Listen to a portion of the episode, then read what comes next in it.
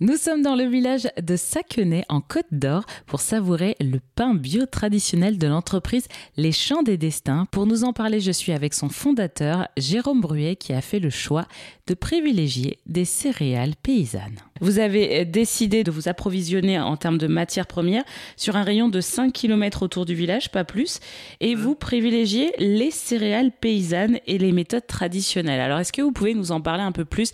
Alors oui, parce qu'au départ, comme j'ai expliqué, les Champs des Destins ont été créés pour... Euh, c'était une ferme qui il y a à peu près 25 ans qui est passé 100% en bio suite euh, le monsieur Méo euh, suite à un accident agricole, il a complètement revu sa façon de cultiver. Il a fait de la céréale bio en variété ancienne. Le problème, c'est qu'il n'arrivait pas à la commercialiser. Et donc, en discutant autour de lui, il a rencontré un boulanger qui, lui a dit bah, Tiens, ça serait bien qu'on fasse un moulin, une boulangerie, comme ça, tu ne dépendrais pas de personne et tu pourrais transformer à 100% ta céréale. Donc, l'idée des champs du destin est partie de là, de rencontre de deux personnes qui ont imaginé ce projet pour euh, pouvoir être en circuit fermé, en circuit court.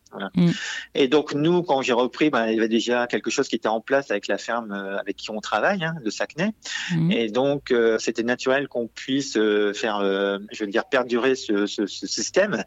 Notre pain, en fin de compte, il a vraiment un engagement à la fois social par notre démarche sociale, mais aussi à la fois environnementale, puisqu'aujourd'hui, tout notre développement de produits se fait en harmonie avec la ferme. C'est-à-dire qu'on cherche des nouvelles variétés, enfin des nouvelles variétés, des variétés différentes. C'est pas des, c'est variétés anciennes, dites anciennes, et euh, sur des cultures, sur des, sur une façon agronomique qui est vraiment particulière, qui est vraiment une préservation des sols avec euh, euh, il y, a des, il, y a, y a 800 moutons qui viennent pendant trois mois l'hiver pâturer les jachères, etc. Parce qu'on avait aussi des alliances avec des éleveurs, etc. Donc il y a vraiment un travail de fond qui est fait sur sur l'agronomie.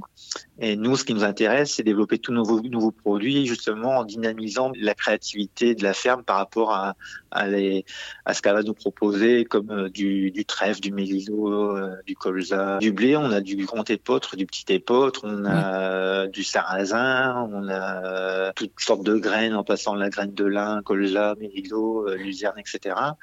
Après, on a des blés spécifiques comme le rouge du roc, comme le berculmeur, qui est la variété de grand épeautre ton hybride. Est-ce que c'est c'est répondre à une tendance où on entend de plus en plus des gens qui sont allergiques au gluten, qui veulent réduire le gluten, où il y a, il y a la mauvaise presse aussi des OGM, tout ça sur le blé, etc.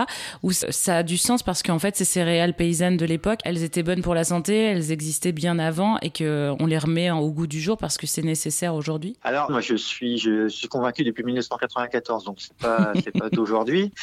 Euh, et donc, pour moi, là, moi, j'ai pas mal voyagé dans le monde entier c'est vrai que cette façon de faire le pain en levain avec des variétés dites anciennes, pour moi, c'est la meilleure façon de faire le pain qu'on puisse imaginer. Mais euh, surtout, ce que les gens ont du mal à comprendre, c'est que ces variétés-là, euh, elles ont été abandonnées euh, parce qu'à l'époque, on n'avait pas la mécanisation nécessaire pour pouvoir sublimer ces farines. Donc aujourd'hui, on a beaucoup de gens qui, qui, confondent un peu les choses, puisque en fait, quand le pain socialement et je veux dire euh, et, émotionnellement, c'est quelque chose qui est très euh, qui est très présent dans notre dans notre vie. Et donc, on, on associe souvent des vides affectifs avec euh, cette culture du pain qu'on a.